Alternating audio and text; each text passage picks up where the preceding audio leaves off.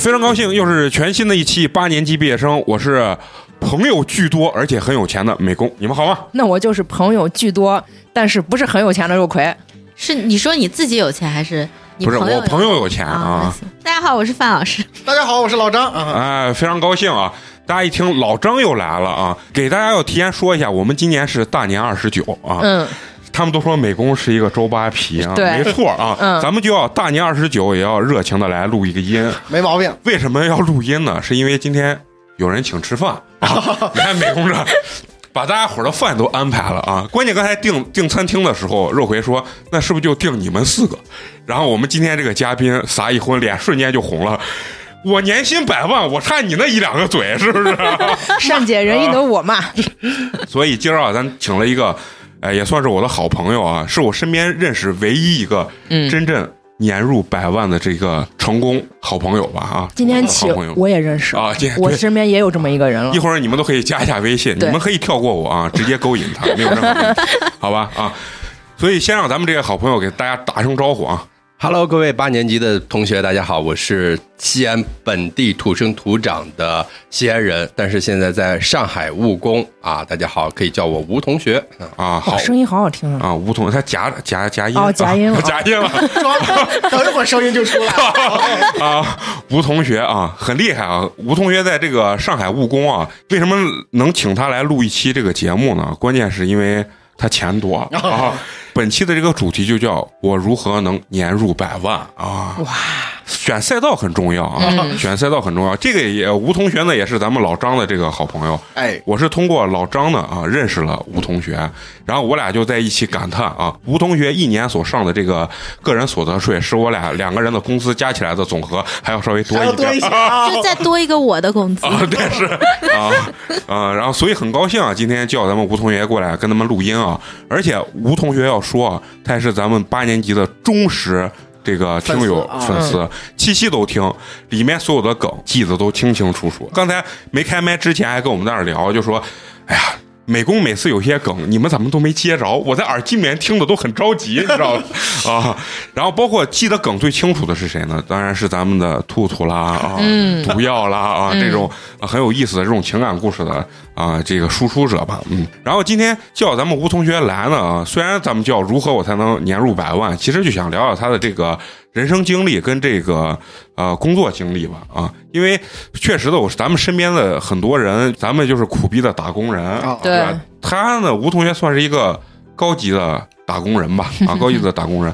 然后所以说，我认为就是所谓的选赛道或者职业的选择就很重要啊，包括他干的这个职业，其实跟他们普通人也算是息息相关嘛。啊没错所以今天跟吴同学咱们呃聊聊他的这个人生经历啊。啊，先先说一下，我觉得我对吴同学的这个认认知是什么？他是一个非常爱折腾的人吧，用用咱陕西话，嗯就说很很爱胡胡指挥的一个人啊很爱倒腾的一个人。爱倒腾的人呢，他就愿意走出去啊。你像咱陕西人都知道，就像我跟老张这，宁愿扎到一一个地方扎死的那种啊。对，宁可不动。啊，你不你就会不想动啊，就是陕都说陕西人懒，不愿意出去，其实是有点这样子啊。然后像吴同学呢，可能跟我们的风格就不太一样，所以我们指着吴同学以后发财啊嗯，。带带我们啊那我想知道，吴同学父母也是西安人吗？对，父母也是闲人。刚才说我夹子音啊，这个还有男版夹子音，你是我我听得少尽可能的啊放开一下啊，放开啊放开，先让他他熟络一下咱们这些主播嘛。老张你可能很熟啊，对对是一个本来要加入八年级，最后失败退出的一个，哦，第一次见老张，长得好好看呀！是吧？我给你感觉是犹豫了，犹豫了。所以他每次夸我长得帅，你知道这个啊？你明白啊？啊，明白。真的真的五官也好看，脸型虽然有点圆，但是那种好看的圆。你，你是会夸人的啊，对，你是懂人情世故的啊。然后先介绍一下，这是肉葵啊，这是咱们最高学历啊，咱咱这学历都很高啊，那是啊。你大学本科咱们就不要在这说了啊。这是咱们的范老师啊，真正的这个半个明星，流量担当，没错。呃，参加了咱们月下的这个录制的这一个。艺术家吧。嗯哦，因为为什么呢？因为我我关注了范老师的抖音，人家有标签上面演奏家，哦，厉害了，厉害了。我一看他那个标签呢，我就想自己也给我注册个标签，最后找不着我的类别 啊，也不知道我知道搞笑博主，啊。行，不聊咱了啊，好的聊这么多，主要让咱的这个吴同学熟悉一下咱们。咱们是一个非常真实的一个节目啊，有什么咱们就可以说什么啊。然后先聊聊吴同学，你目前所从事这个行业到底是一个什么样的一个行业啊？嗯，为什么你这个行业能年入百万？其实就是呃，年入百万都是大家抬举啊。我其实行业是什么样？有一个优势的，就是叠加两个行业叠加在一起，一个是互联网行业，一个是金融行业。啊，所以这两个行业本身在现在的这个各大行业中都是比较呃，就是处在这个啊，对对对，就是收入偏高的一个人群。哎，刚好这两个行业一叠加之后呢，可能在这几年，我觉得其实都是在趋势上再去取得了一点点成绩，并不是说。个人有多么大的能力，我觉得都是运气，而且也是选择了一个好的赛道，像美工刚才讲到的，所以我觉得都是感恩，都是运气。谦虚，不谦虚。之前因为之前那个我们上应该上大学的时候吧，嗯然后对他跟老张自己弄过一个那个培训班儿，就是美术培训班儿。对，他本来去上海呢，也是想学习学习，然后学习先进的幼儿培训经验，对对对，呃对，然后没想到最后发觉，呃，这个行业确实不挣钱。不是不是不挣钱，是那个行业没要他。啊，这是真的好朋友啊！其实为什么我我对他这个行业比较感兴趣？因为我之前看过一个电影，就是小李子演的那个《华尔街之狼》，嗯所以我对就是这种玩金融啊，然后搞这种所谓的现在包括他玩这种互联网加金融的这这种东西啊是比较感兴趣的。你你是不是对里头的纸醉金迷感兴趣？呃，也也不完全是我，我觉得就是就还是对女人可能，对我我对他的认知一直就觉得他不是个好人儿啊。对，挣完钱以后晚上就必须得奢靡啊，必须每天得花天酒地啊。最后发现他啊，确实是这样的一个确实是这样的人。啊。但是回到西安之后，每次很质朴，每次都要来一碗这个泡馍小炒，没毛啊病。还有葫芦头啊是对对，呃，聊聊他这个职业吧，还是聊聊你职业本身？就是你你们现在所处的，你说这个金融行业或者说是互联网这种金融，它大概是一个什么样一个运营模式吧？啊，其实我们是一个怎么说呢？好听的名字叫知识付费嗯啊，线上的这个金融行业内的知识付费啊，也有人说不就是卖课的嘛，对吧？就是卖课的，做一些线下活动啊、线上活动，其实大概就是能够通过把专业晦涩的金融知识或者是理财的知识，通过线上互联网的形式、音视频的载体传播给我们更广大的对投资理财有需求的这样一些用户，我们就做这样的一个商业模式。所以，呃，线上有一些媒体的曝光、粉丝的流量，然后再通过流量公寓到私域的沉淀，再在私域里去做各种各样类型的商业模式啊，有这个海外出国行。啊，走访型、上市公司探访型，包括一些线上线下的课程，啊，大概整体这是我们的一个商业模式。对，嗯，听起来就非常像，听起来就不是咱这个阶段呃这个阶级了，不是，我觉得像那种呃和诈骗和合法中间的那条路，啊那种感觉。灰色地带啊。对啊，那就是聊聊这儿，就是还是从你本身聊啊。对，就是你你是怎么去了上海之后，怎么接触到这个这个行业？其实啊，刚刚美工讲到一个很重要的，就是我是一个比较爱折腾的人。那个爱折腾源自于不甘于平庸，就是父母过的这样的生活。因为我跟老张其实很熟，我们俩那天还在说，我说咱俩的家庭其实都很像，就是啊哎还蛮普通的这样的一个家庭。那我是受谁影响？我在西安的时候，我就看其实看两个节目比较多，一个是高晓松的《小松奇谈》小说，第二个就是罗永浩啊，我特别喜欢这两个人。我觉得在那个时间段陪伴了我，对我的精神上是有较大的影响的两个人，所以在那个时候我就觉得，其实就是那个句歌词写的嘛，不仅有眼前的苟且，还有诗和远方的田野，就抱着这样的怀揣着一些梦想。或者是，其实也不算梦想了，就是不想在现在的生活的状态里去生活，就想换一个状态，看能不能有一些变化。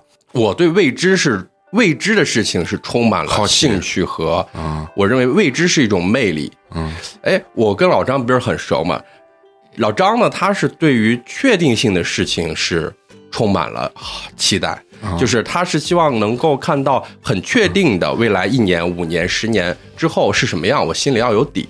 但我不是，我对确定性的事情有天然的反感。嗯，当然，因为我所处的这个状态，我就知道可能确定性的事情它就已经是这样了，所以我一定要去打破它。所以我觉得去了上海之后，我不知道自己会怎么样，变得怎么样，也是从零到一，从最艰苦的这个状态一步一步向上走。那这个过程，其实我觉得没有什么好值得去说的。你受的苦都是你应该受的，对吧？你想要去朝上走，那你就必须要面对一些事情。所以。我这几年来，我到上海八年，一五年的十月九号去的上海，一直到今年整整八年时间。那这八年里，我觉得带给我最大的就是不确定性、未知性。我觉得这很这着迷很着迷，非常着迷。就是它有可能让你上一个阶层，或者上一个这个级别，或者说是你的状态、思维，不只只是你的物质上的这个跃升，它可能更重要的是你的思维。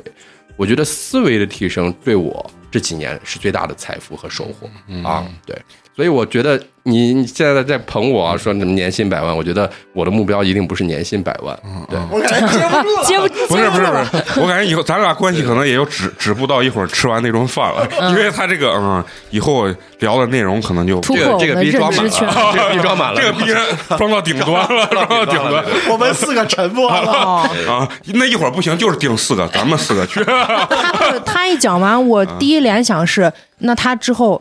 我不知道，我现在不知道你是不是单身啊？你之后可以去参加。我当时看恋综，就是找了几个上海的精英，嗯就是呃，基本上都是金金融圈层的嗯啊，你就可以参加那种节目。然后就是我们平时也不认识，然后看着就觉得好像现在年轻人都应该长成那么帅，然后肌肉那么好，然后收入那么高，嗯。嗯，就是那些人。然后看参加那个恋综之后，给我们带来一点点意想的愉快。对对对对对，嗯，就哎，你刚说就是你你去这几年，就是我我想说，因为你本身不是这个专业的嘛对。啊，就是你是怎么就是在找工作，或者说是哪一个瞬间你觉得哎进入这个行业算是一个比较好的行业，怎么确定下来？对，就是啊。就呃，本身大学学美术的，啊。我们都啊都一样啊。都都 诈骗诈骗。考 搞一手不上大学，去学个美。啊不，我我是艺术世家。啊，但是但是没没有遗传，没有遗传艺术世家的这个艺术细胞，但是这个情感的这种多元化呀，或者是丰富感，丰富感是倒是遗传了这个艺术家的这个，因为就是我我是觉得啥，我情感很丰富，但是我不知道从哪输出。嗯。人家情感丰富，哎，我创作歌，我我画一幅画，嗯。我是情感真的很丰富，那我就找姑娘啊，哎，开玩笑，这是开玩笑，就是还是聊你本身啊，嗯就是说怎么确定这个？对，怎么确定？其实呃，到了上海之后呢，我入职了一家，其实我现在做的岗位也不是说是像人家金融的这个量化分析师啊，或者是金融投资分析师啊，我是还是偏后端、偏运营。嗯，对，互联网运营就怎么把资源有效的整合整合起来，然后提高运营效率，实现这个最终的项目落地，大概是做这样一件事儿。所以，呃，你说金融吧，那跟人家具体的这个从事金融的算法的，可能还是有很大区别的。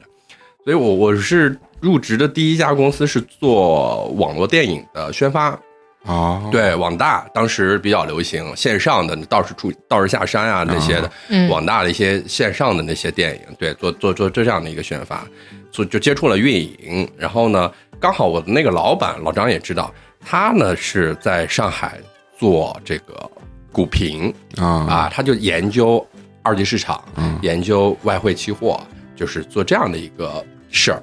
那我呢，当时其实我们做网大本身这个业务不赚钱啊，自己做这个业务不赚钱，然后他自己又有这样的爱好，那我们就帮他，我就帮他做了一个公众号啊。嗯他其实也不是我帮他，他就是提起来有说我想自己做一个公众号，谁愿意去做？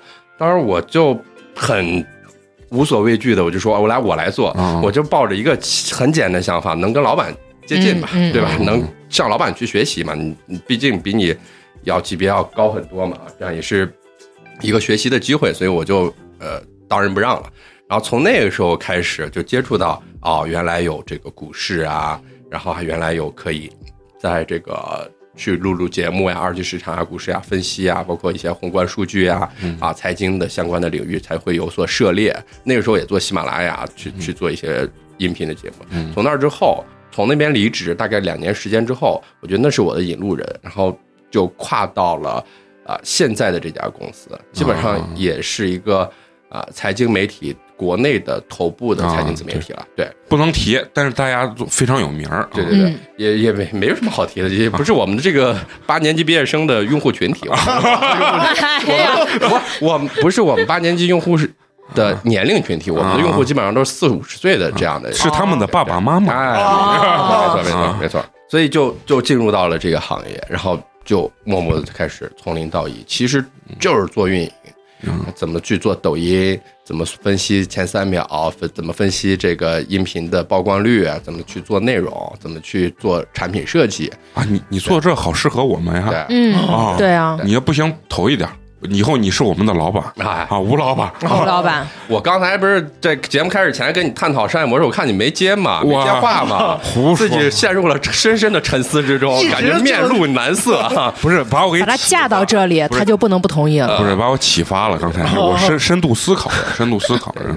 哎，那你一说到这儿，我我我特别想问，就是就是你们这个行业，天天有老人给我们讲，哎，你进了这个行业什么的，你要需要沉淀啊，怎么着啊？刚开始前两年你不要想着挣钱，我老觉得他们说的是屁话。我老觉得这个时代很多东西都是很快的就是有了就有，没有就就没有了。我就想问问你啊，就你在这个行业，你觉得你的这个所谓的这个资金累计吧，或者说是你挣钱的能力是真的是一年、两年、三年、四年、五年这样子，还是说真的就是其实就是爆发式的那种增长？我一点都不羡慕这样的就是爆发性的、快速的财富之速。嗯，但是你在我们眼里，你就是这种。你已经很快速嗯对了。，没有没有，确实没有。就是呃人家你不能光看贼吃肉，你得看贼挨打吧。就是我身边就有真实例子，玩币的、炒币的，迅速半年之内就买房，然后也有同一个人半年之内房又卖掉了啊，就就非常快速的这种起起伏伏，因为这个不确定性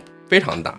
二一个，你刚才说就是沉淀的这个事儿，我认为其实任何行业都是复利效应。就是你在一个行业内，如果你没有足够的时间和精力，包括对于行业的洞察，你都是浅尝而止的这种接触式的，然后两年换三个工作的这种形式，那一定无法形成一个复利的效应。它都是你刚刚积累到一定程度，认识了一部分的行业的基层、中层，你可能还触达不到这个行业的顶端的时候，你可能就换行业了。那它永远都是一个重新积累的过程。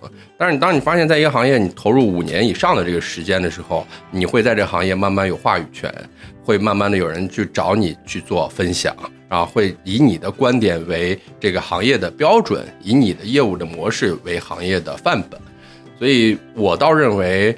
长期主义跟短期主义里边，我个人会选择长期主义的。啊呃说这话呢，主要是也没有特别好的方法，他妈的短期迅速致富啊，这是这是这是一个和即使有这样的方法，你也无法，我也无法去承担背后带来的风险啊，啊就像是这个意思。所以为啥美工一直没找到富婆？啊，那这种短期效应，美工的身体是承受不了的，他对身体跟肉体跟精神的压力都是是非常大的，是巨大的。对，啊，聊到他这个啊，就还是想让你主要就是，你看咱今天这吴同学也很认真啊，还准备了这个稿稿件啊。哎，为啥他会准备这个东西啊？也是可能因为方法，对做事方法这个东西，因为呃，咱们听友可能不知道，老张呢现在呃是吴同学的狗腿子啊 我是他的预约司机啊，狗腿子。完了以后，吴同学给老张下派的活，老张压给美国。我今天才知道，你知道吗？今天一聊我才知道，我说老张进步怎么这么快？我说跟他风格不太一样啊，这出图速度非常快。没想到背后是竟然有美工这么大的知名有设计师美工在中间商赚了差价，以后直接找我是一分钱没挣，我说 啊，然后就是就说他准备这个东西很认真啊，还是想让聊聊，就是说，哎，具体的这个故事吧啊，你就可以跟我们聊聊啊，你所见所闻的这些啊有意思的这些事情故事，包括你自身发生的都可以啊。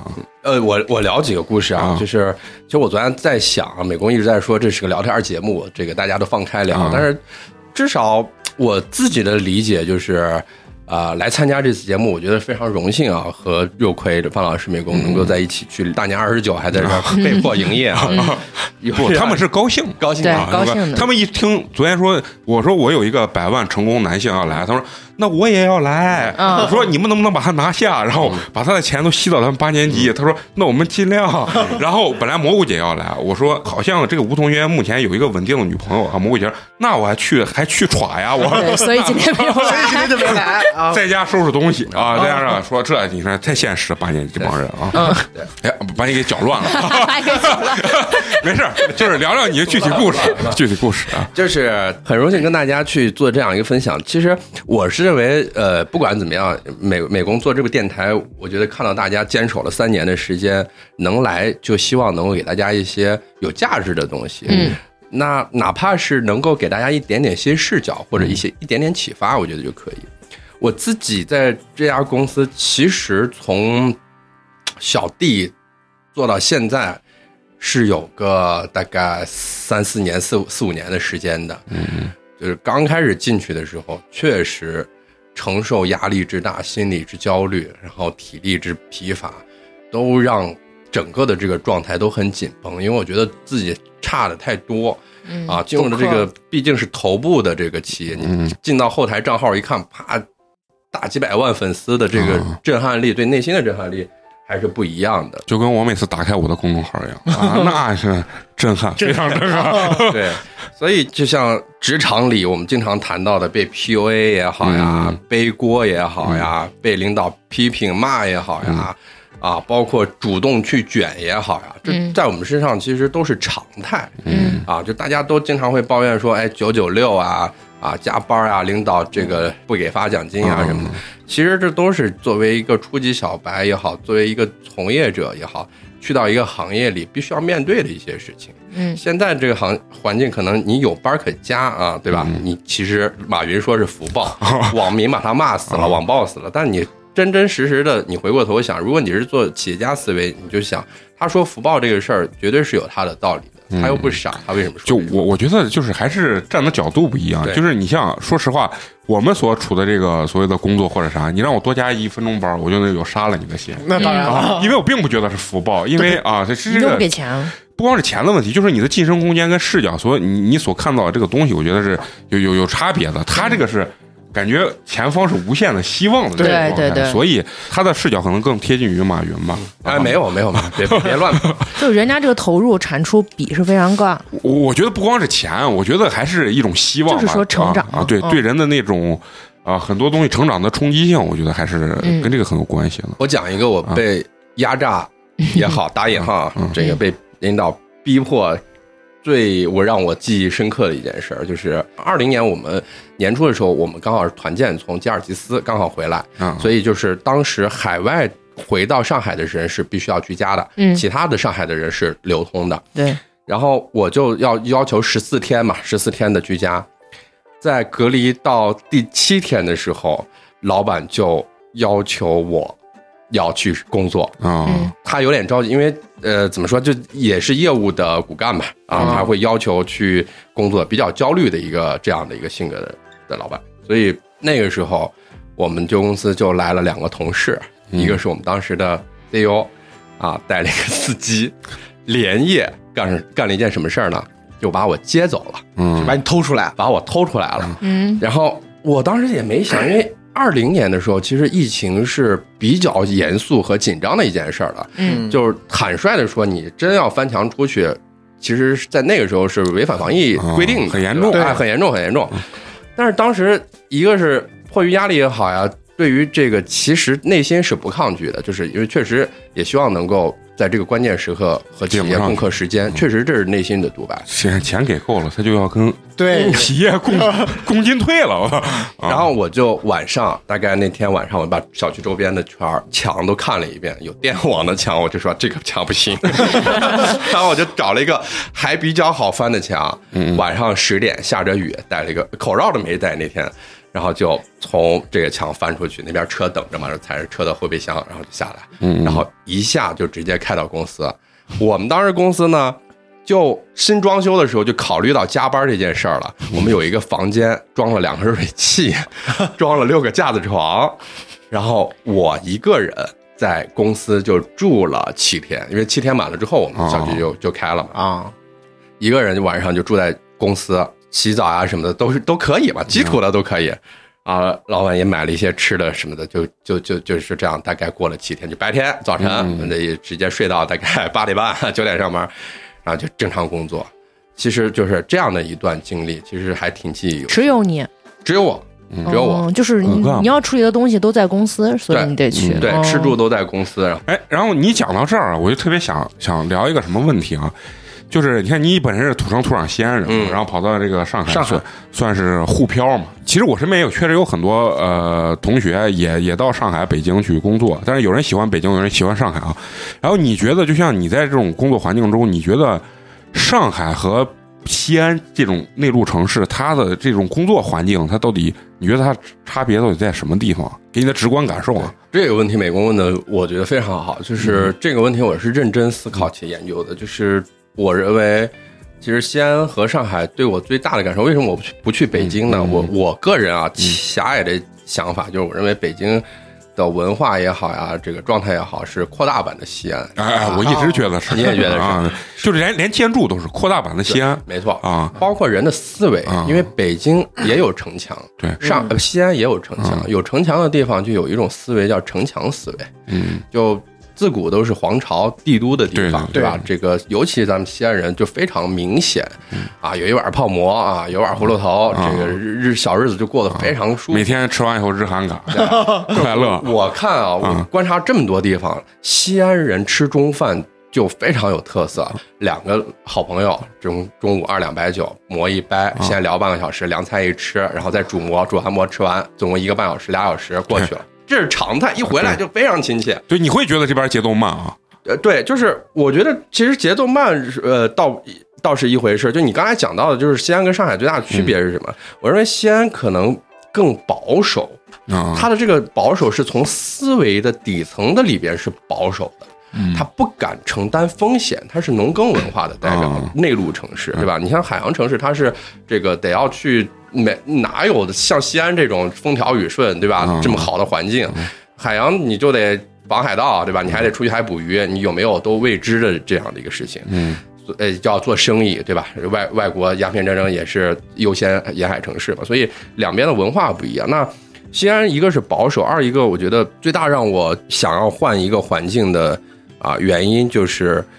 我觉得很多事情其实你在包括在西安做生意也好，跟人谈事情也好，它的这种效率比较低啊，它的这种就是对于啊、业务也好，对于生活也好，它的就是追求可能小富即安更多啊，差不多齐就行啊，然后答应你的事情也不一定能够准时准点的办到。嗯。但是上海呢，就我的个人啊，只谈个人经验啊，上海也好，江浙也好，我觉得这一代的人，长三角的，包括广广深、珠三角这些地区的人呢，我觉得效率会更高、更公平，相对公平、嗯啊，都是相对公平，然后更有契约合约精神。嗯就是上海，其实我们在谈合同的时候很搞的，然后都说上海人非常搞，确实很搞，他会给你细到标点的这句话的语法，你的这句话的啊这个错别字等等等等，会给你抠的很细。但是，一旦定好，今天章子一盖。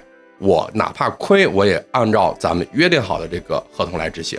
我们约定一年，我亏一年，我到第二年重新给你起合同都可以，但是我不会在这个合同里边去耍赖，去反就是去反复，这是一个观察。二一个就是酒桌上的文化不一样。嗯这是我在西安也参加过一些就是朋友的局啊，或者商业的局啊，更多的这种就是你保管兄弟啊，我跟你说，咱是有人儿啊，都都有人啊，兄弟跟你说，呃，哥咋咋咋，都是这种状态。但上海呢，就可能大家基本上没人劝酒啊。我接触的啊范围也也参加过一些高端饭局，基本上大家在聊事儿啊，把事情聊完之后呢，我们该喝酒大家就随意，就相对来说是比较理性的嗯啊。我觉得这是两边差别比较大的地方，效率，然后呢节奏，还有就是思维。嗯，对。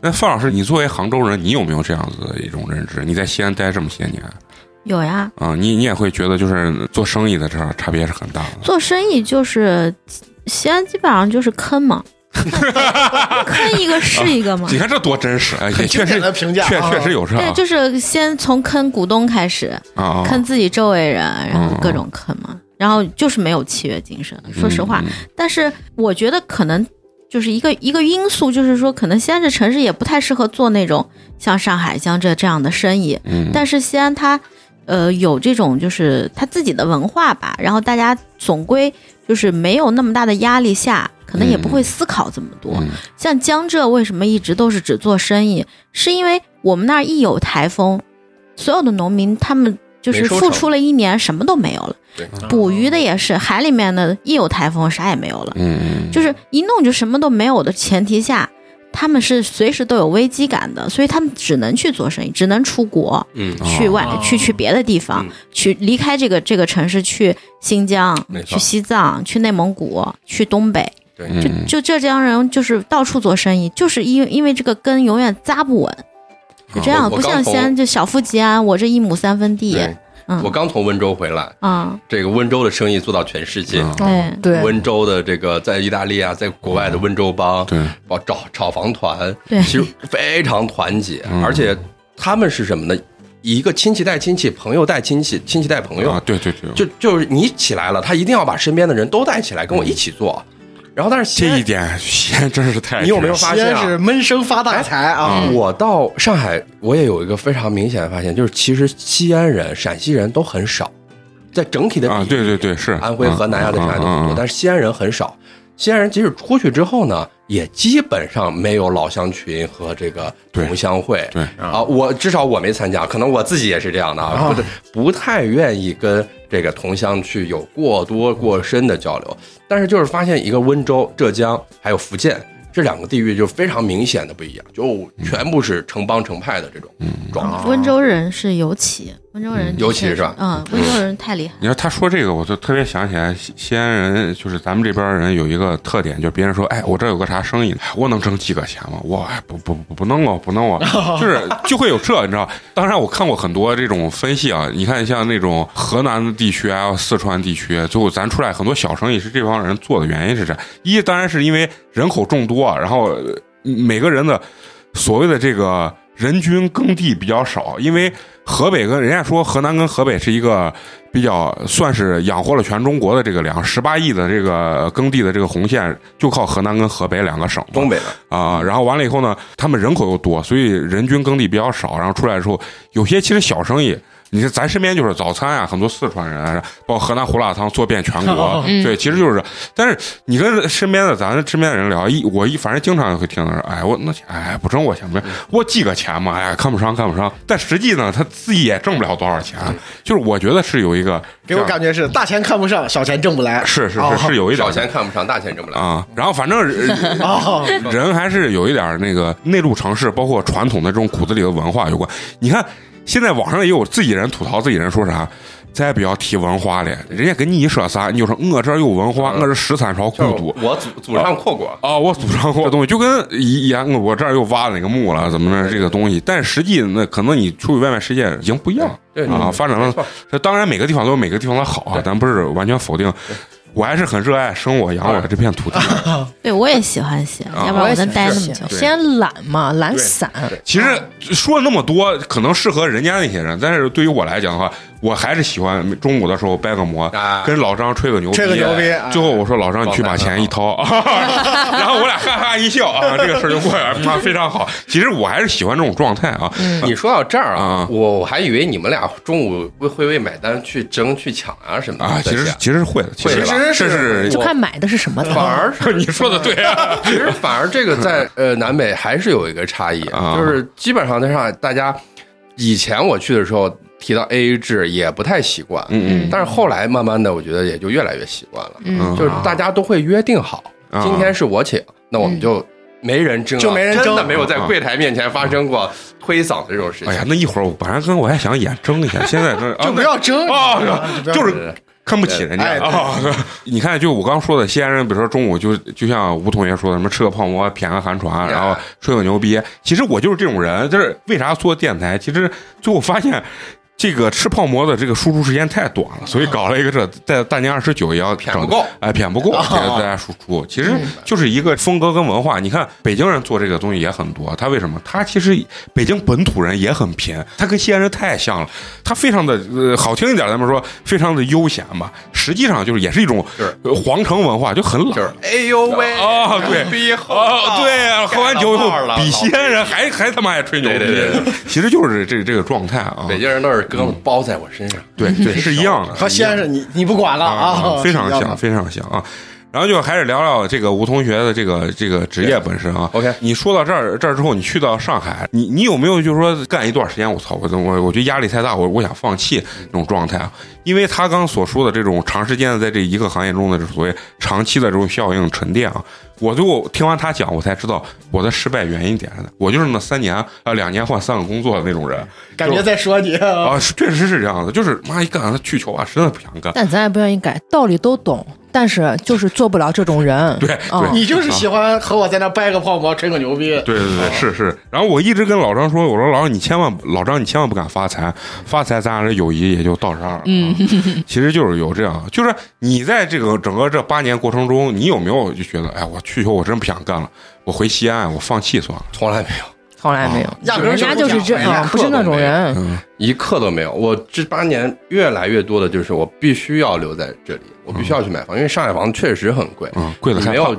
基础，只靠你自己去奋斗的这个过程会比较漫长。嗯这个过程确实比较漫长。那你比如有人家里怕给你打五百万，对吧？嗯你首付一付，你自己还个贷款，那确实我们靠自己的话，那就你得自己一点点挣嘛。嗯那你说年薪百万，你杂七杂八扣完税各方面的，对吧？你其实开销也相对大嘛，嗯一样的道理就是这样。其实这个我我我深有体会，嗯。因为吴同学走的时候，每一年他见面回来，我都要问他深度游结束没有深度游结束啊啊啊。啊然后到后来几年啊，然后我就不问了，因为我知道他回不来了。啊！他说在老嚷我，他说：“哎呀，这玩一年差不多了，第二年深度游。”我跟你说，我身边的朋友，我我我这个人啊，真都是这种感觉啊。先说，我绝对不是，我不是那种特别嫉妒别人，但是这开着麦呢啊闭了麦的话，我都把他恨死了，你知道吗？开玩笑，开玩笑。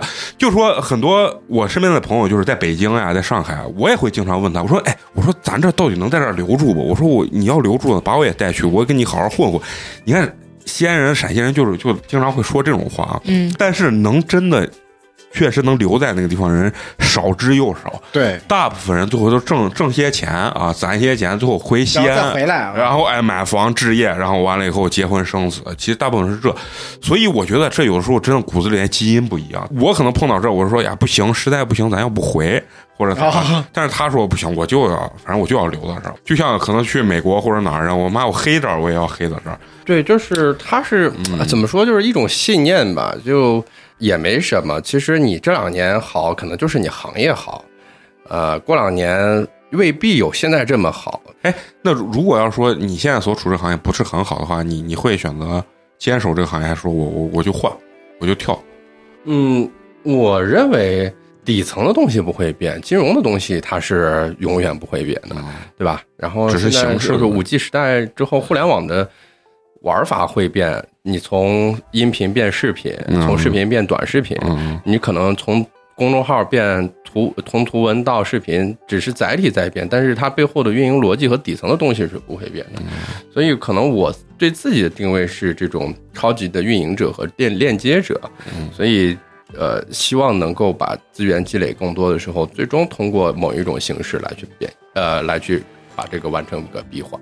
这样他刚想说变变现，没好意思说出来啊。不不用客气，我们也天天琢磨这事儿呢。刚才他跟我聊了半天，把我都聊沉默了，并不是不接他的话，是信息量有点大，我这个深度不是我刚看，我刚看你，明显一种就是又来他妈教我做人的感觉、啊不是不是不是我有点就说着我说呀，是不是说太多了？啊不不不我一来就给人家说着说那，哎没，我们经常也会在一起。我懂美工那个想法，就是我听你们讲这些故事，真的又羡慕范老师是南方女孩，然后包括吴同学，他说他在这个南上海待时间久，就我就觉得人家就有这个经济头脑，我特别羡慕，我特别想拥有，然后想完，完了啊，是啊，是就是自己弄不。了这事，啊，算了，对对对，啊，但是是真的好，我在脑子里刚才在像过电影一样在过这个事情。行，开始聊聊聊你啊，接着说说你那个所谓的在行业中或者工作中的那个故事啊。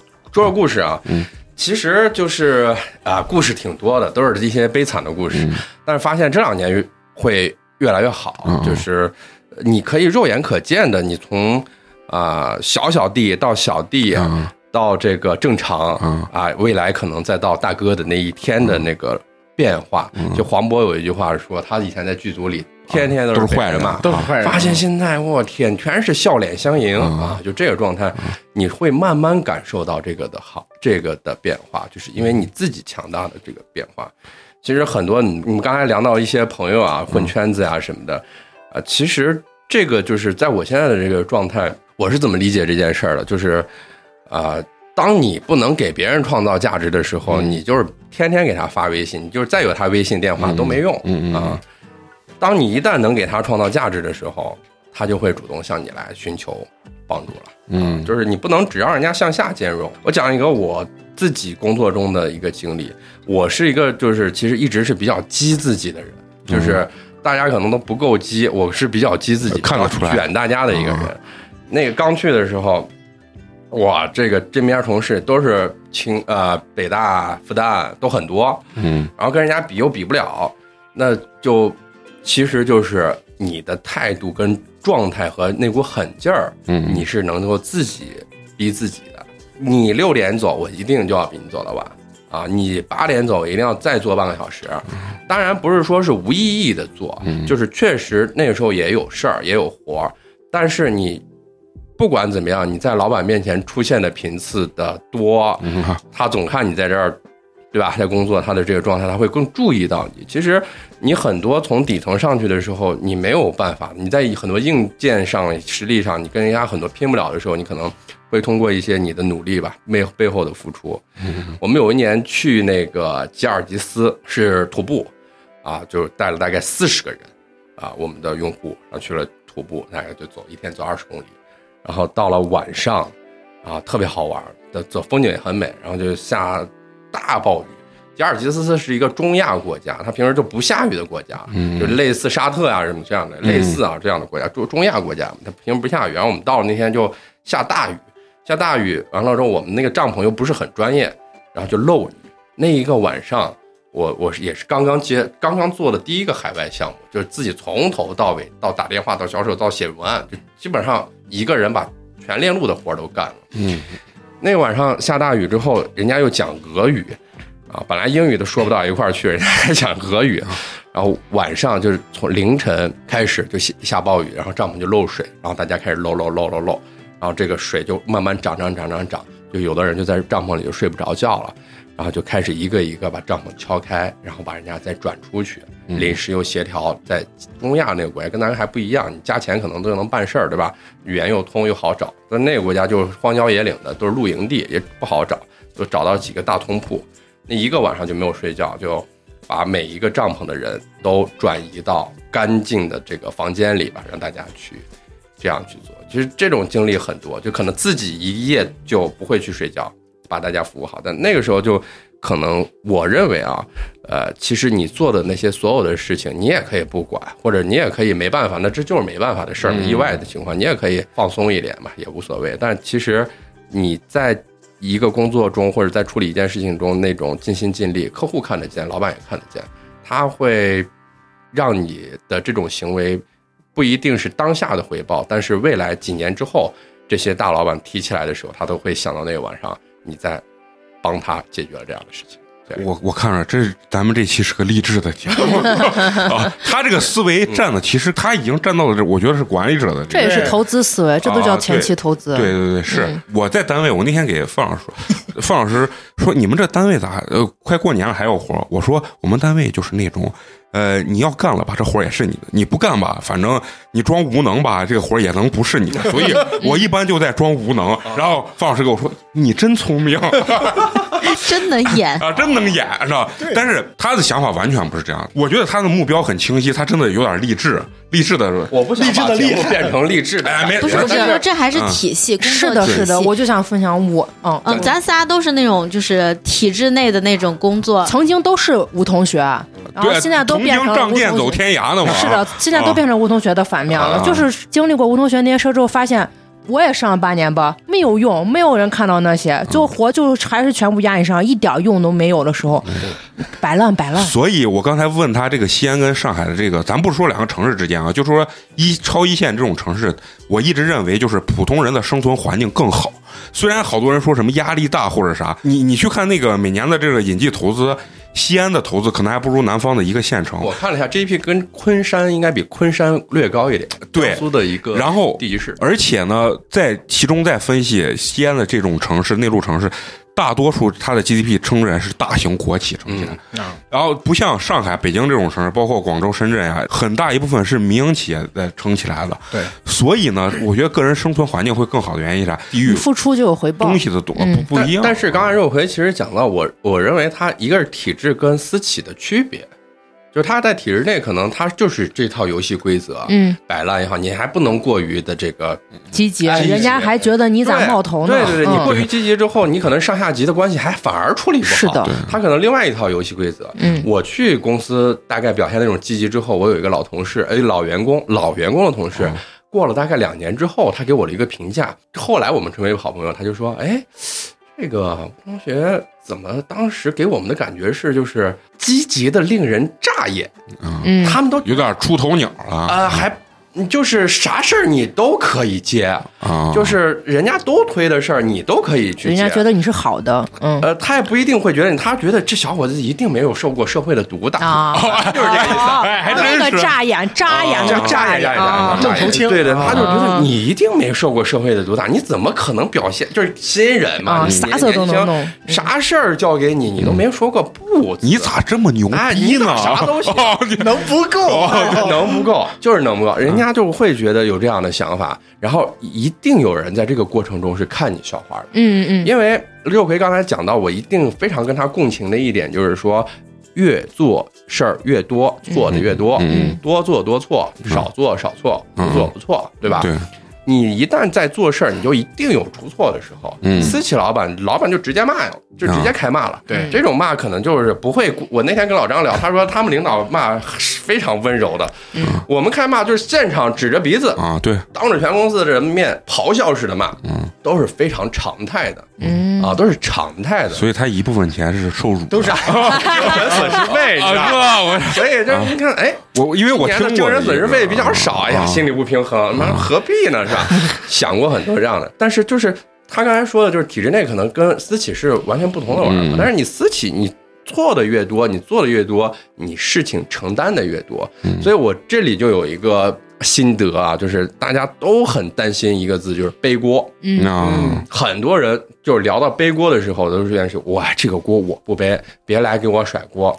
但是其实我不这样看这个问题，就是背锅这件事儿，一你有没有资格背这个锅？嗯有些事儿你想背这个锅，背不到你身上，你明白吗？就是有些事儿其实它是轮不到你背锅的，你级别和层次不够。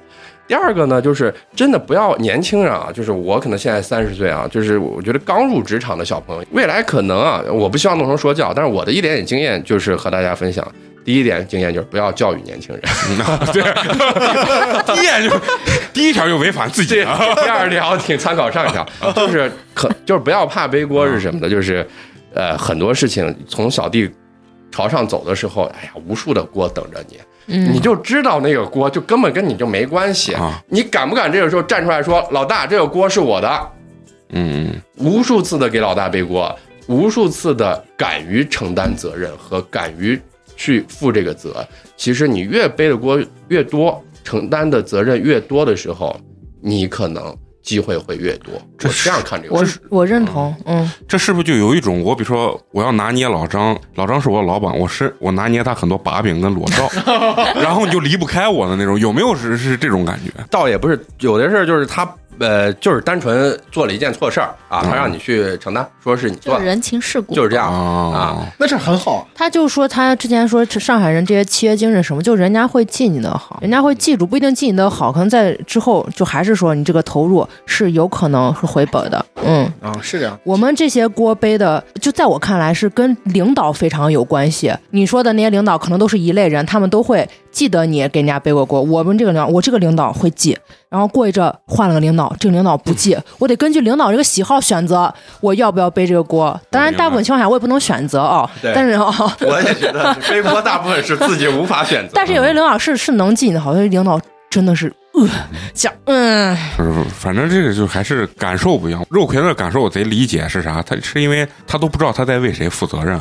但是呢，像吴同游戏规则不一样。同学这个，就是我很明确知道我的老板到底是谁。嗯，对。你你就根本搞不清你的老板到底是谁，是。你完全不知道你在给谁服务。其实就是他那个体系跟庞大，反正不太没错，啊游戏规则不一样，啊所以玩法也不一样，嗯不适合所有人。嗯，啊，那接着来，我说说我二零二二年的收获嗯。和分和一些经验吧。我觉得，呃，其实这一年经历的事情还真的是比较多，也有一些公司转型的事情，包括自己个人的一些转型的事情。我今年得到了几条重要的启示，就是对人性要无限的悲观，对事业要无限的乐观。今年是在这个合作上，嗯经历过非常多的这样的人性之恶的事情，所以我给自己定了一个原则，就是不跟认识两年以内的人合作，嗯就是我们谈生意、谈合作，不认识或者刚认识不合作，嗯就这么死板的规则。嗯认识两年以上，我们再聊怎么合作。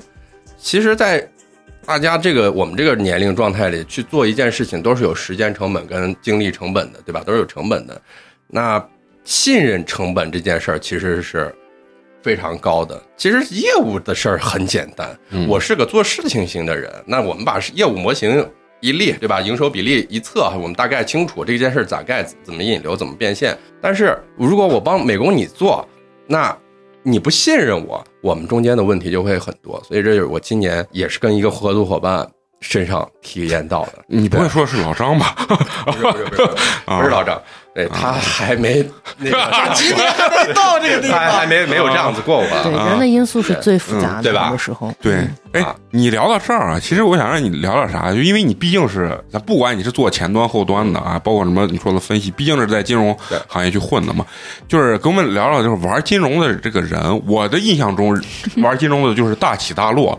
啊，然后有跳楼的，对吧？然后有有有瞬间呃，这个实现财富自由的，就像这种故事，其实你可以跟我们挑着聊两个。讲我一个身边人啊嗯，这个有一个大哥，基本上是纯个人投资者啊，啊，个人投资者就拿自己的钱炒嗯，一年大概能见个一两次嗯。啊，也深入交流过。他呢，就是他其实给自己定很低调，非常非常低调，非常的就这种大佬可能大概十个亿级别的，嗯就是可投资资资产吧。可投资资产就不是人家的房产，就是账户上趴着的钱，或者是在股市里哎，股市里的这种投资资产，大概十个亿规模。那在 A 股十个亿，把一个股直接拉 拉涨停了，直接拉爆了。分分分公司，分公司。啊他呢，就大概现在五十多岁，儿子、老婆都在国外嗯啊。然后呢，人家就是一点一点自己做。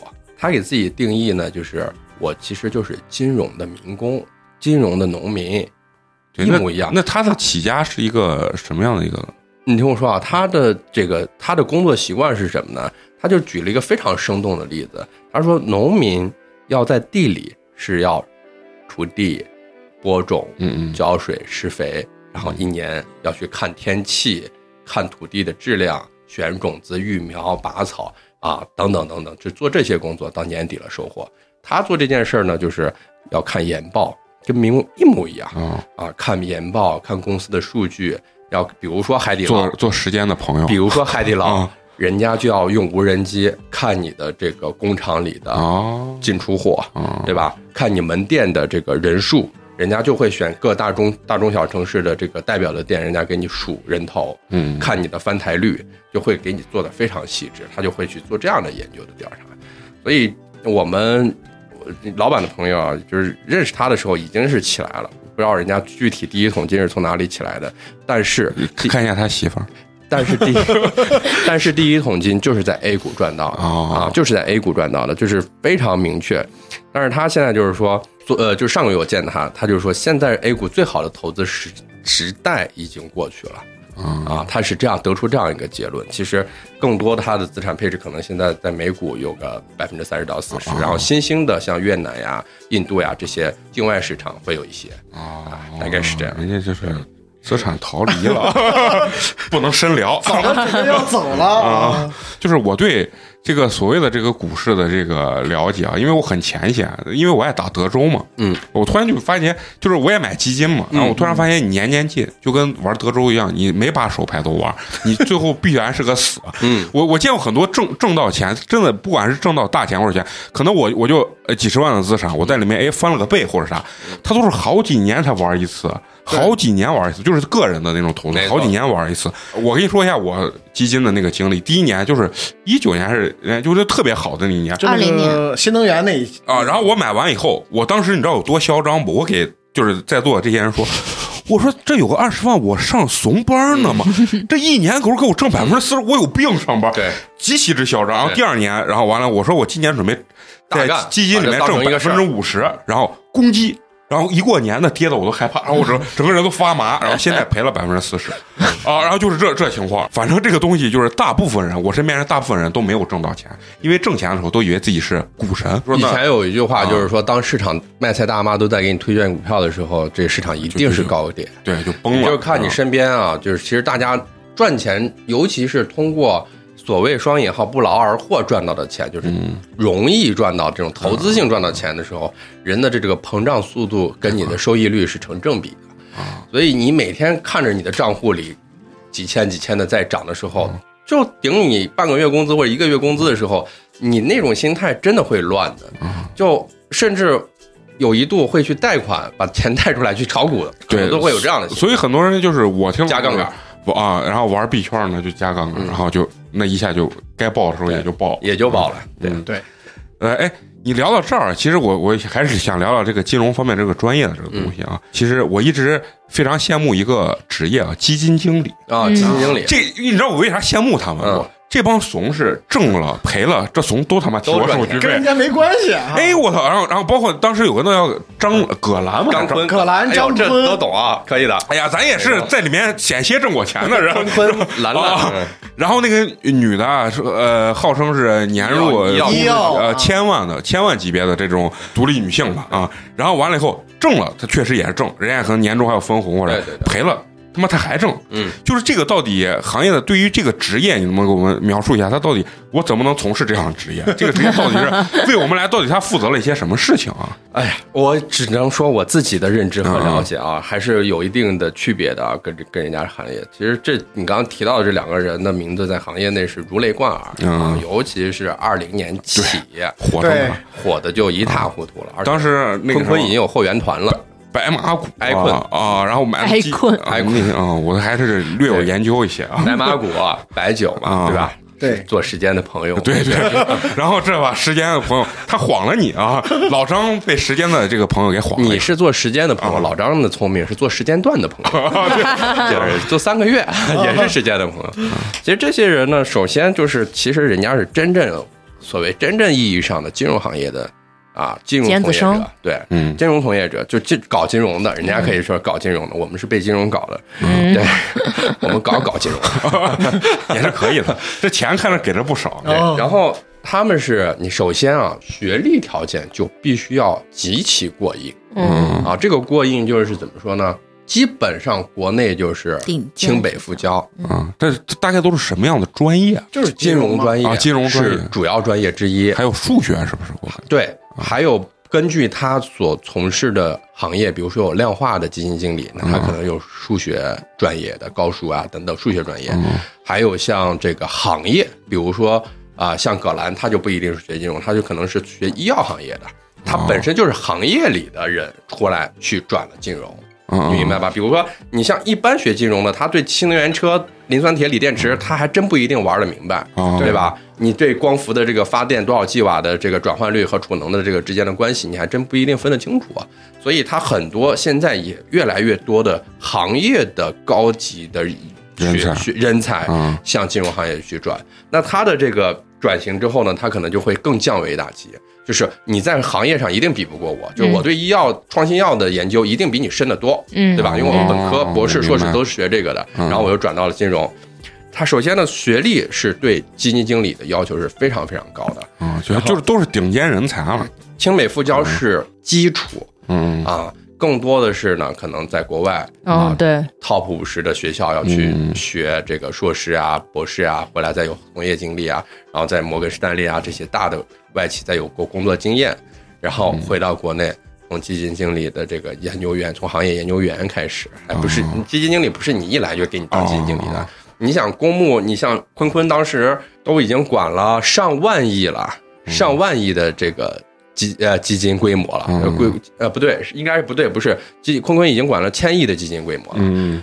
就大几千亿的资金在他手里，你想他们公募的要求仓位又很重，不能低于百分之八十，对吧？嗯。你具体选哪一个公司，选什么样类型的公司，你选了这个类型的公司，你即使其实有时候也不怪他们，你即使你市场在跌，他们是不能调仓的，啊，就是我这支发的是消费基金，你不能去，你看新能源涨得好，你去买新能源。新能源，所以这一年你是基金，呃，就是比如说你今年的冠军，明年大概率找不到。了。啊啊，你明白吧？嗯。通常是这没有很少有连续三年连续三年都当冠军的，嗯。极少极少，基本上都是今年冠军，明年你就看不见人了，十名二十名开外了，啊。大概是这样。因为市场轮动一直在变嘛，你像嗯。二零年是白马股，二一年是新能源，二二年你看现在的题材轮动，所以啊，就嗯你看我我跟他的理解其实有点相似，所以我为啥就是一直很费解这个嗯基金经理的这个职业啊？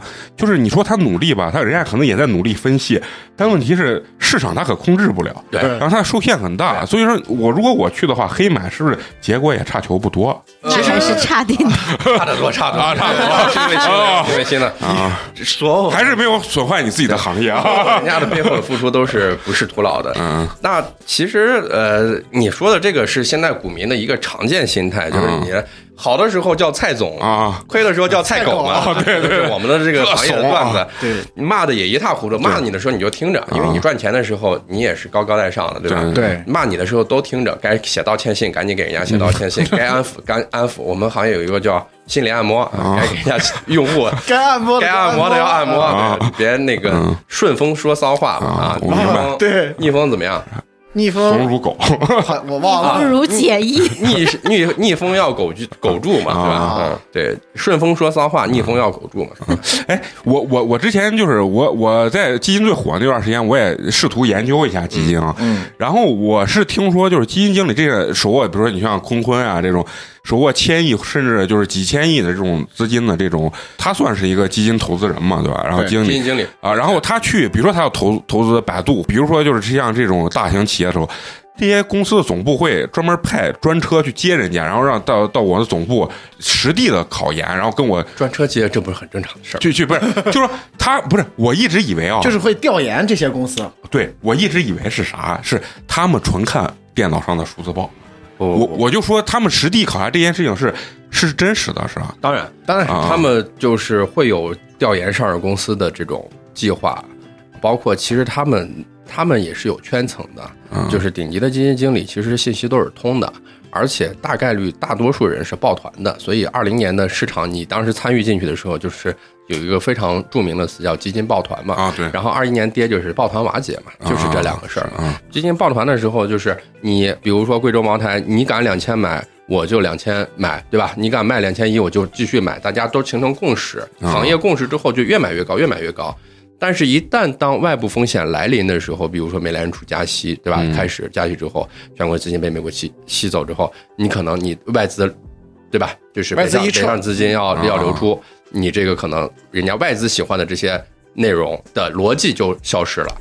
当你逻辑消失的时候，你可能就开始跌，一跌看谁抢跑，对吧？有人会抢跑，啊就是有人会在半年前就卖了，或者三、三个月前卖了，大家都在抱团的时候，有人一旦抢跑，就会发生联动效应啊啊，就是踩踏事件在踩踏事件在股市跌的时候，股民又会去赎出资基金，你赎了吧？啊！呃，我我还留了三一直拿着三分之一呢。那你赎了三分之二啊对对吧？哎，那你证明你三分之二的损失是就是被消失掉了。啊那有很多人就会全部赎回，你越赎回你的基金经理的份额，因为你股民基民赎回他就要卖嘛，啊他对应顺份额给到人家，所以他就牵连的踩踏事件联动效应，茅台啪就跌。嗯。对，今天在我们这里在座的就有一位贵州茅台的 持有者，持有者。啊，老张这个给我讲，当时跟我说，我跟你说，我这消息啊，我说这么高价位你敢买？他说，哎呀，这必涨必涨，没问题。这一年多了吧？啊，一年多了。做时间的朋友，啊，希望你成功。其。实就是你看他当时理解贵州茅台，我们就说啊，茅台酒它是有非常多好且多的逻辑支撑的，啊但是在一定时间段跌的时候，它的那些逻辑又都不在了，又就就又没有这些逻辑，是。逻基本面还在，但是你依然跌，你你就没有办法了。作为普通的投资者来说，尽可能减少投资，好好赚钱嗯嗯嗯。啊，踏踏实实的。他你看他说的这是发生踩踏事件啊，我就突然想起，就是其实进去的时候不难，啊看谁能跑得出来啊，嗯。这个很重要，嗯。你发现没有？啊，股市这东西有时候确实是有风险，人家说就跟你抽烟一样，烟盒上都跟你说啊，吸烟有害害健康啊，然后但是依然吸，然后完了以后，这股市就是股市有风险，投资需谨慎，那么依然前前赴后继的韭菜往里他妈的接嗯啊，我看。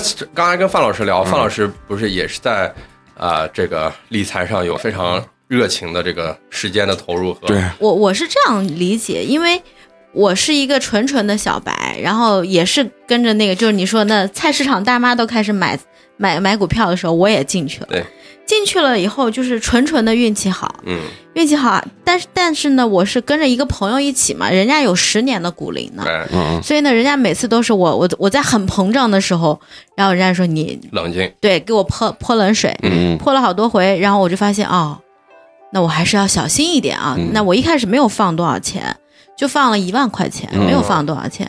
然后呢，嗯。对，非常保守。然后，但是我那个股大概看了有个六个月了，哦，六个月。然后这只股我就我就在六个月之前我就关注，因为它是个新股。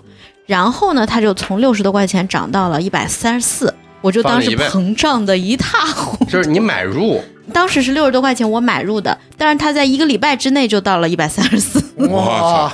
我估计你都能知道是哪个股啊，就北摩高科嘛，哦，那你我都知道你买入的时间了。北摩高科它做沙拉片儿一年的变态三呃三到五月之间吧，应该是对对对，对吧？然后那个股呢，我买了可能有两三手吧，但我只卖了一手，涨到一百四十多以后就跌，跌回了九十多。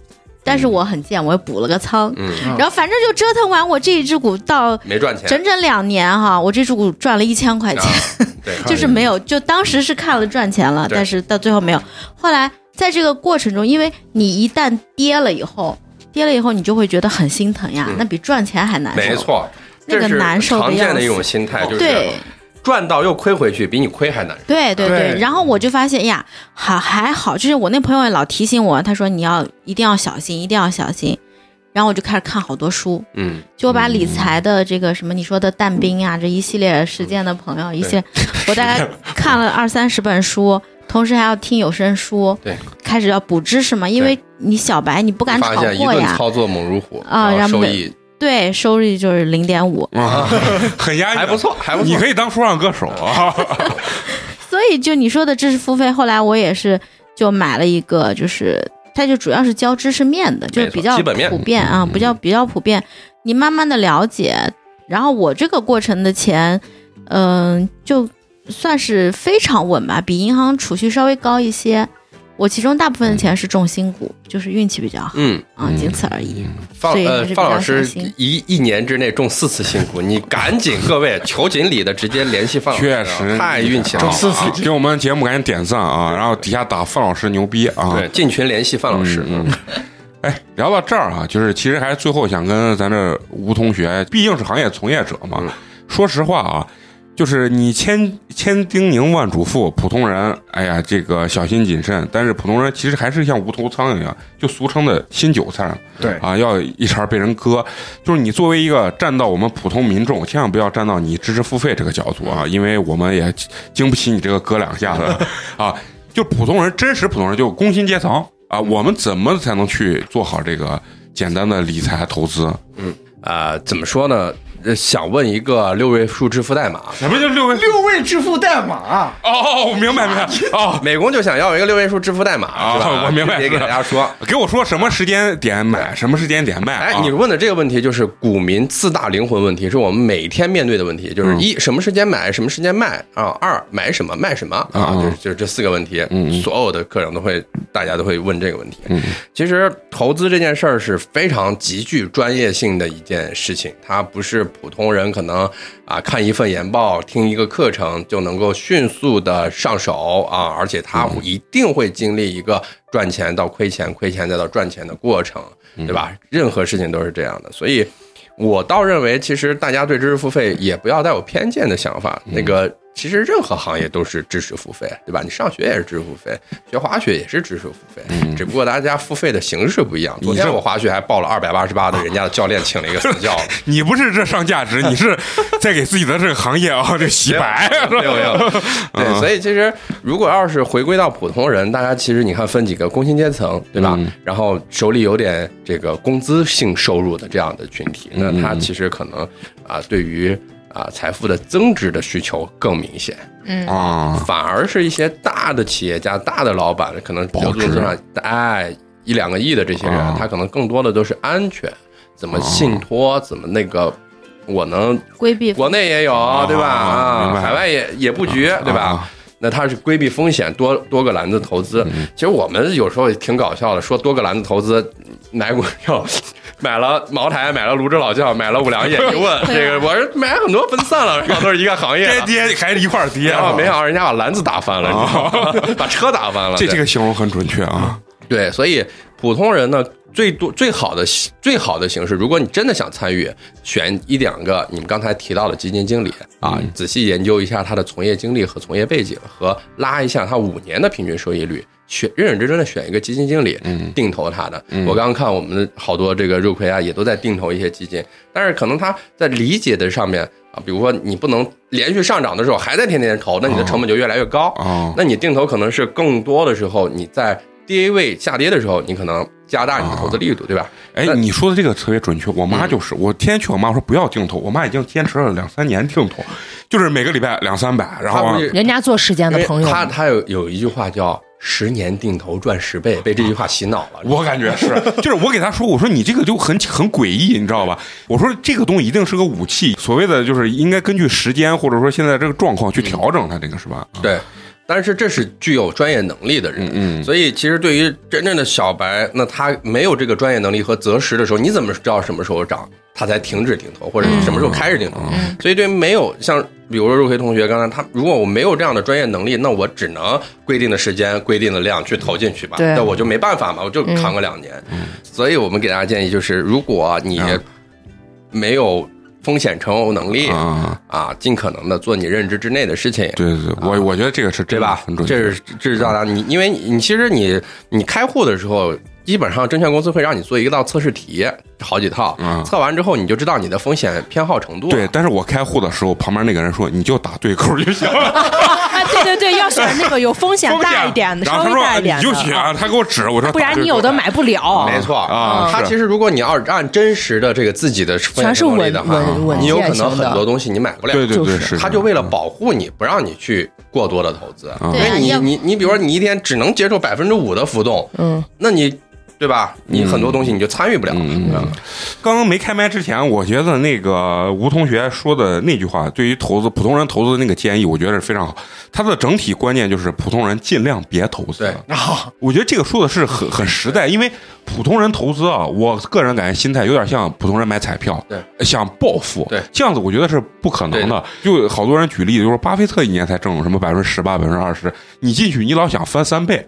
这是很很难实现的一个东西，而经常大家会被这个理念就成了赌徒心态了，最后反而你的本金都都被你玩没了。对，但说实话，就有没有那种最后啊，让吴同学给点建议，有没有那种真实？我就不管是什么，像我以前知道那个什么存定期啊，什么买国债这种，嗯就有没有这种真的是非常稳健的这种适合普通人投资的这种？你要是呃，因为首先投资就有风险，对吧？嗯嗯你要如果是特别稳健的，你就放到余额宝，对吧？零钱通啊，这是收益率比较低，嗯但是这基本上是零风，接近于零风险的一件事儿啊。这这是一个。第二个呢，就是像方老师一样，你要是运气想搏搏运气吧，开完户之后你打新股。对吧？哦这个基本上来说呢，也有破发的可能，但是呢，在 A 股来说，大概率大概率都会给你来个一万块钱啊，对对对对，给你一年来个新股新债，新债就是买早饭。对对新债打个新债，打个新股，对吧？嗯你开好了之后，你放点钱，但是它是应该是对时间开户时间有要求，还有一个入金量有要求对，入金量是有的对吧？？到了嗯到了一定的资金量之后，你可能也不要去买其他的，你就每天它就是一键提嗯醒打新债、打新股，每天就打啊。打完之后呢，你账户里把相对应的钱放好就可以了。这个呢，也是目前来说是比较稳健的一种方法嗯，啊。再有呢，我觉得好好赚钱，好好好赚钱，对对对，提高这个自己的工这个说的那怎么能好好赚钱？就去做知识付费，去走入金融行业，互联网加金融行业对是一个非常好的。完了，这期节目做法完，院长的不配了。不是我们都不配了。这个行业确实，前两天小小红书不是有一个那个晒那个女孩晒她男朋友的奖金嗯？嗯嗯然后大家都在骂她，公安受影响现在金融行业，尤其是金融行业，嗯给员工发奖金、发工资都要强调一句话：嗯，别发朋友圈别让女朋友发朋友圈。别让女朋友发朋友圈。这是媳妇儿没找对。对，因嗯为确实大家差别还真的挺大的。你你你有些行业跟行业之间比，真的不一样的，确实是这样的。就是我觉得行业天花板其实差别挺多的，所以我越长大，我越相信就是选择大于努力嗯啊。当然不是否定你的努力啊，你懂的。否定了我们的选择。对，否定了自己的选择，否否定自己的认知吧。但是你也收获到了你所对应的快乐呀。对我每次看到老张，你看一年到头合着咱俩傻乐，白白胖胖陪胖，父母的时间，陪女朋友的时间啊，对吧？跟朋友的时间，嗯，都比我们多无数倍啊！你你你在孤独长夜中去对家乡亲人思念的那个过程，也是另外一种付出。好，聊到这儿，那你问最后问你还有没有什么想想想说的、想表达的？呃，想表达的就是，其实我作为一个八年毕业毕业生的忠实听众、嗯啊，三年来基本上期期不落。嗯啊，众多的嘉宾，包括分享的嘉宾和我们几位主播啊，我觉得其实，在三年的这个过程中，也是陪伴和带给大家无限欢乐和无限情绪价值的一件事情。嗯然后接下来你可以挨个具体夸一夸。在这里要郑重的嗯 献上一个作为粉丝的心态，向各位主播表示一下感谢，因为我每次在呃上班途中。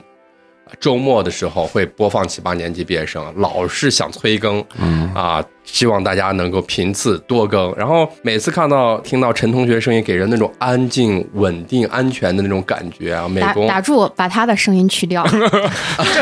这是说 陈同学体验到的，这是说陈同学对，其实美工呀、嫂子呀、小迪呀，还有这个肉葵啊、范老师，包括蘑菇姐，从价值观上，从这个传递给听众的这种理念上，我觉得都在尽自己的能力范围之内，希望能够把好的东西传递给大家，快乐的东西传递给大家。所以这就是我最后想说的，表达一下我自己个人的感谢。二一个今天面基成功。啊，作为一个粉丝，见到几位主播偶像也是非常非常的开心。一会儿我们吃晚饭啊？这高帽戴的，但是人家也实质了，人家今天晚上晚饭必须得给大家解决，这是一种豪气，这不愧你一年挣一百多你万啊，老是你老给人家请这个凉嗯米线还是什么的 啊，中午饭不管，说是要头晕。哎呀，我听到这种 对对吃烂葬烂葬理由，我都觉得这种这种局能办三年，这几位这凸显了哎美工和吴同学之间的这个差距嘛，对吧？也凸显出了美工，这这这是美工的神秘感啊！而且我跟你说，这就是今年开始好了，对就在往前以前都走了一步没饭。以前在我在我家的时候，嫂子要喝可乐，我都是只敢买大桶可乐，非常这个不是这个礼拜没喝完，放冰箱里，下个礼拜来接着喝，你知道我吗？人买的是国产啊，喝水都是烧一壶一壶，你别急，我一会儿烧一壶。确实，我觉得几位主播的这种敬业精神啊，七七不落，在这个疫情期间也坚持给大家带去快乐的这种感觉，尤其是在外地，你们可能还没这种感觉。嗯，作为西安的，听到你们的那种乡音，虽然你陕西话说的不标准，但是听着你那种不标准的陕西话，带给人心里的情绪价值就很高。嗯你看这我是希望呢，二零二三年新的一年里，八年级毕业生越办越好，能够出一些新的玩法和一些新的形式，能够让粉丝和我们这些听友能够在线下线上更高频的见面。除了声音之外，能够给我们粉丝创造一些福利。美光，你说可以吧？我我赞同，我赞同。行，那最后还是要感谢一下咱们吴同学啊，大老远的从上海回西安过个年，大年二十九还让美工拉到这儿啊，很辛苦。咱们吴同学给咱讲了一个多小时啊，让咱也了解了解了他这个行业里面的这些东西吧，包括他在上海。哎，打拼了这些年，为啥他还算是一个？对于咱来说，算是一个成功者啊。然后，其实真的是他心里想的有些东西和他坚韧的这个性格吧，其实跟咱在座的真的都不太一样。都不太一样真不，太一样确实，所以人家是，所以我就是一直认知，就是、嗯没弄好是自己有问题，不要怪大环境不好。就赵本山说的，你他妈到哪儿哪儿大环境不好，你是大环境还是咋？对不对？其实真的有的时候就是这啊，听听这种人吧，不，咱不说是励志吧，其实就是有的时候也是平和自己心态，就是有些东西你没得到，就是你不该得到啊。没错，嗯，行，那咱们就这期到这儿了啊。接下来咱们一会儿要八年级啊，趁着咱们吴同学给咱们过个年啊，吃大喝，好，那行，那这期咱们就到这儿啊。最后呢，还是要依然感谢一下一直坚持收听咱们节目的朋友。我们的节目呢会在每周三固定更新。如果你想跟我们有更多的交流的话，可以关注我们的微信公众号“八年级毕业生”，八呢是数字的八。呃，关注之后呢，可以进我们的微信粉丝群，包括呢给我们投稿，甚至现场来跟我们面基录音，哎，都是可以的。那行，咱们这期就到这，咱们下期接着聊，拜拜，拜拜。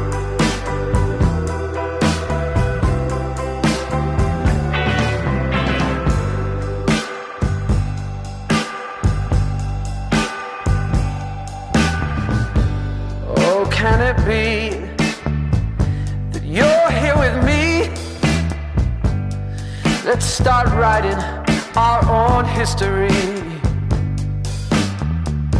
Let's take this road, oh, this winding, winding road.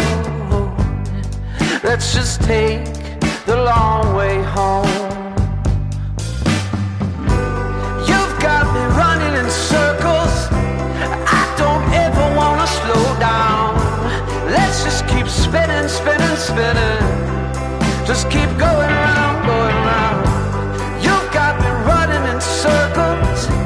I can't keep both feet on the ground. Let's just keep spinning, spinning, spinning. Just keep going round, going round.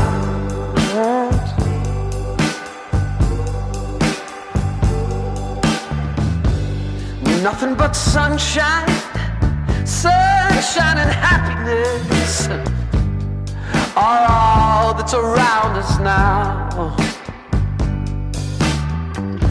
And I haven't felt, oh, I haven't felt, mm, haven't felt like this for a long, long time. You've got me running in circles. I don't ever wanna slow down. Let's just keep spinning, spinning, spinning just keep going round, going round. You got me running in circles. I can't keep both feet on the ground. Let's just keep spinning, spinning, spinning. Just keep going.